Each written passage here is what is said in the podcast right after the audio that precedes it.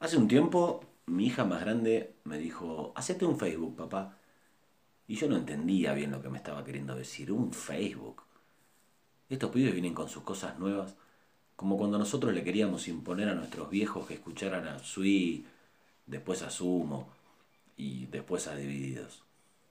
Me explicó que era un lugar donde yo podía encontrar amigos de otras épocas, familiares, tíos, novias.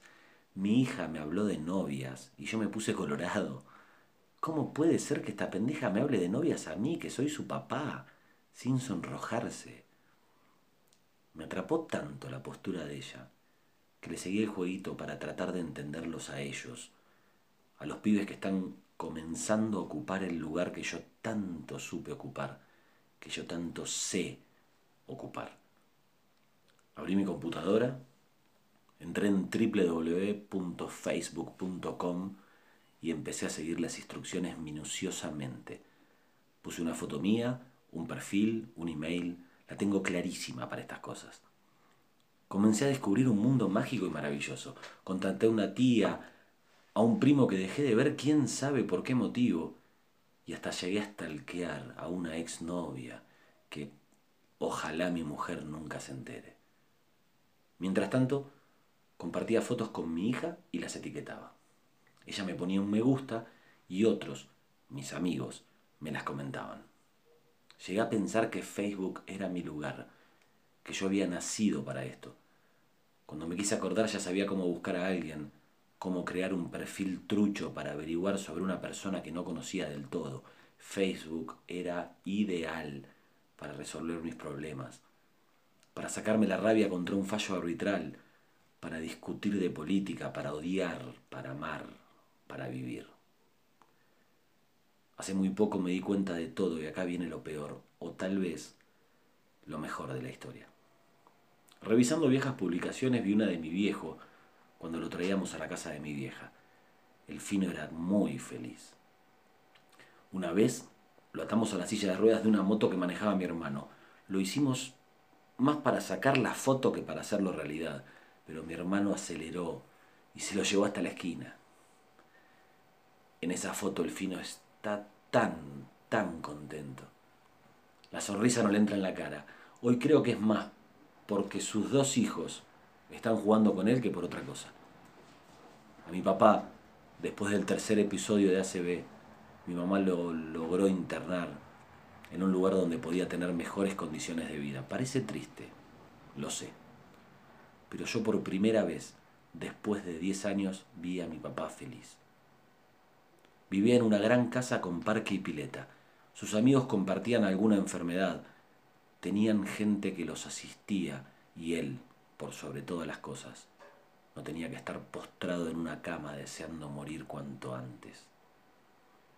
Yo sé que fue feliz hasta el final de sus días, o que al menos no fue tan infeliz como lo hubiera sido en esa cama de esa casa humilde, donde nada le hubiéramos podido dar.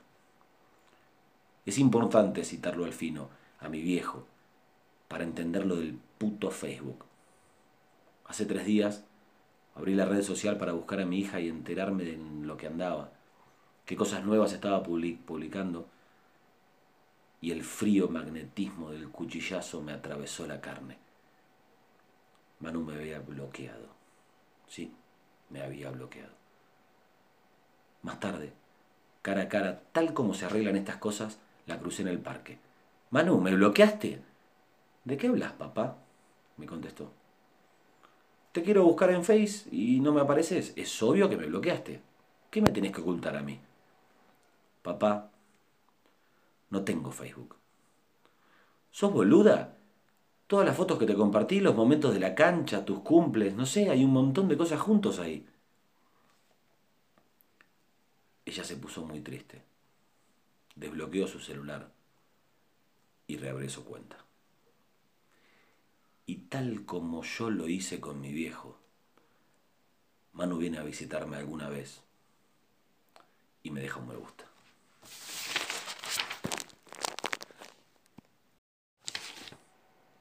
Eran un montón. Por momentos era tan difícil poder contarlos. Caían como caen en otoño las hojas de las tipas con el viento norte. Desde la ventana El espectáculo visual es maravilloso, pero nadie puede detenerse a contar la cantidad de hojas que sobrevuela el patio del fondo. Digamos que los trocitos más débiles de los árboles en ese momento son tan solo parte necesaria del cuadro en movimiento.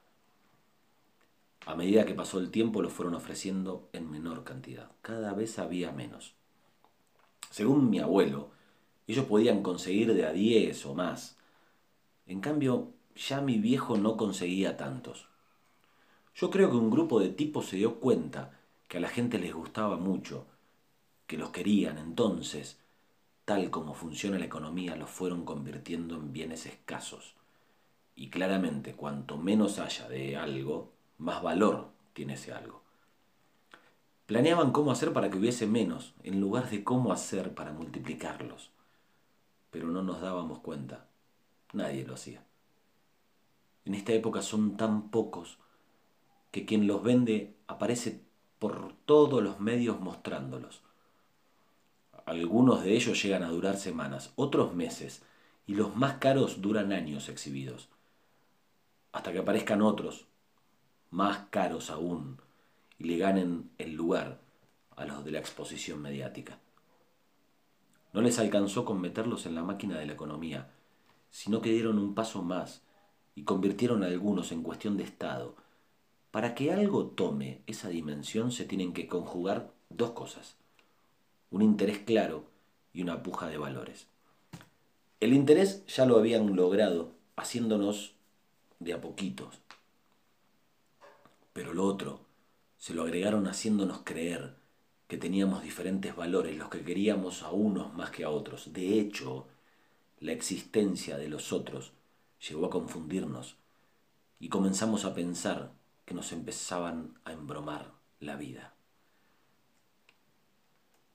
nos peleamos con amigos, porque los que ellos, a los que ellos les gustaba, a nosotros nos amargaba la vida y viceversa. Lograron manejarnos el día a día, pudieron llegar tan lejos que dejaron de ser un simple gusto para pasar a ser una necesidad, como la mujer que pasa por delante de la vidriera y necesita esos zapatos marrones, o el hombre que necesita la nueva consola de videojuegos, y Diógenes que se les ríe porque no necesita nada de eso. Estaba todo armado desde el comienzo para manejarnos a su merced. Ahora bien, yo me la banco. Reconozco que no puedo vivir sin ellos. Y que si fuesen muchos tal vez no me gustarían tanto o no los necesitaría como ahora, que son tan pocos. Ya está de Dios que nunca me van a dar muchos, ¿de acuerdo? Pero convengamos que se están pasando de la raya, que se abusan de nosotros teniéndonos pendientes, que siendo fieles clientes no nos pueden hacer esto, esto que nos están haciendo, porque hoy no existe, pero algún día puede que aparezca un grupo de tipos ofreciendo algo mejor. Se están equivocando, viejo. Cero a cero. Hagan un gol, hijos de puta.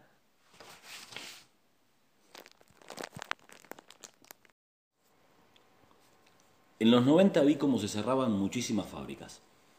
La industria nacional se desplomaba, mientras muchos de nosotros festejábamos que nuestra moneda estuviese a la par de la verde estadounidense.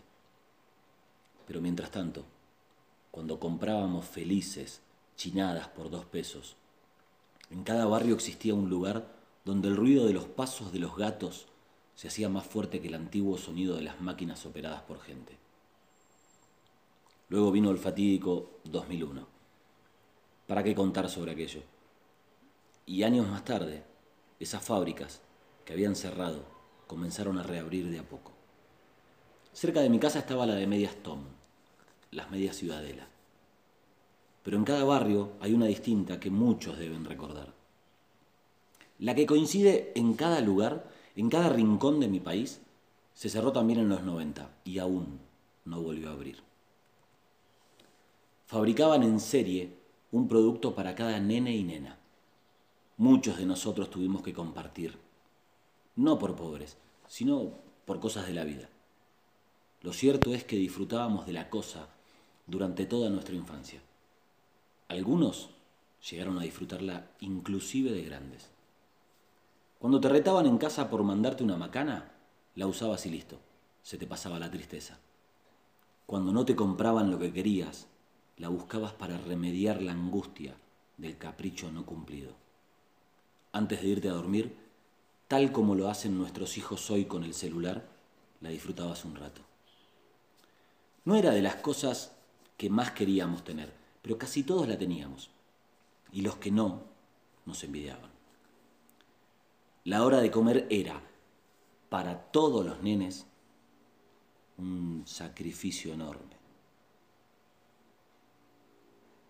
El peor momento del día. Solo nos salvaba tenerla a ella, a la cosa fabricada en serie. Nunca supimos ni sospechamos que se acabaría.